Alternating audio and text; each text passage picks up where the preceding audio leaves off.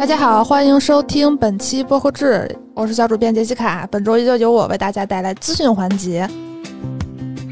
本周呢，首先是一个平台动向，大家都知道双十一要到了嘛，预售活动已经开启了。同时呢，喜马拉雅也与这个双十一的活动同频发起了生动好物节，这个活动的规模非常大。嗯，联动了超百档博客，它的形式呢是以一个话题来进行一个展示，比如说，哎，要不要去做元宇宙的第一批原住民？呃，要不要跟随潮流，还是取悦自己？等等一些很有意思的话题。二十四号到三十一号都会有不同的话题在活动界面，就是用户你在喜马拉雅搜那个“喜马双十一”就可以进入活动页面，它会有一些，比如说今天的话题是什么，然后这个话题的。主讲，呃，人是谁？然后可以选择他们的观点进行投票，同时参与这个活动的其他节目也会在话题页进行展现。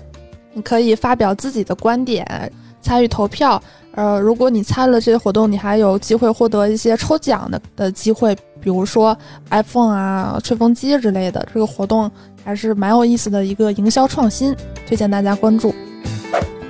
本周的播客动态也比较热闹。首先是忽左忽右，他们最近有一个跟出版社的合作。之前他们呃就是 JustPod 和很多出版社办过一个夏日读书周嘛。知道这个活动呢，可能对这个形式应该不会陌生。这次呢是忽左忽右联合译林出版社，围绕英格兰六部曲带来四场直播，直播也是可以在 JustPod 的视频号和译林出版社的视频号观看。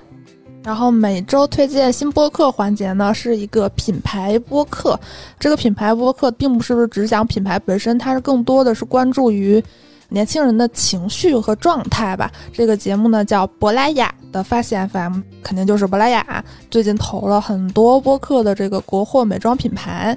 它这个节目呢是分享心理学知识，探讨爱与亲密关系。关注成长和自我探索，鼓励每个人心中的狮子与玫瑰。节目目前可以在小宇宙收听，是那种比较短的节目，一期十分钟左右。如果大家感兴趣的话，很快就能听得完，听感还是很不错的，推荐大家收听。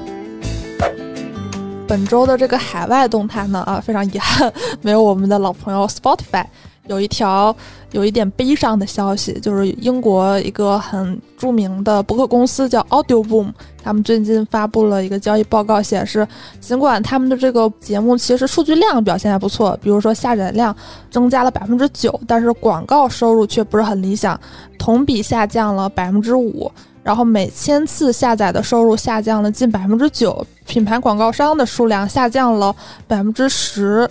原因还是蛮复杂的，如果大家感兴趣的话，可以看的那个我们那个公众号那个参考资料来看一下他对这个事情的分析。下一条是一个比较提振市场士气的一个动态，就是谷歌，也就是 YouTube 的母公司，他们宣布将在全球范围内推出音频广告，也就是说之后，呃，YouTube 会支持更长的音频广告，可以长达三十秒，而且。投放的那个类型更加细分，广告主可以根据自己喜欢的节目类型来选择投放。最后一条动态呢，是一个英国的调查报告，就大概调查了一下，呃，英国人对于不同媒介的收听情况。其中播客呢，呃显示百分之十九的成年人，也就是一千零五十万成年人里头，每周收听播客的时间达到了新高。达到了六千九百万小时，而且在收听播客的性别中，男性占比百分之五十八。收听播客的高峰时间是上午九点左右，就是说，播客它越来越多的融入到了英国人的日常生活中。好，以上就是本周播客动态，我们下周再见。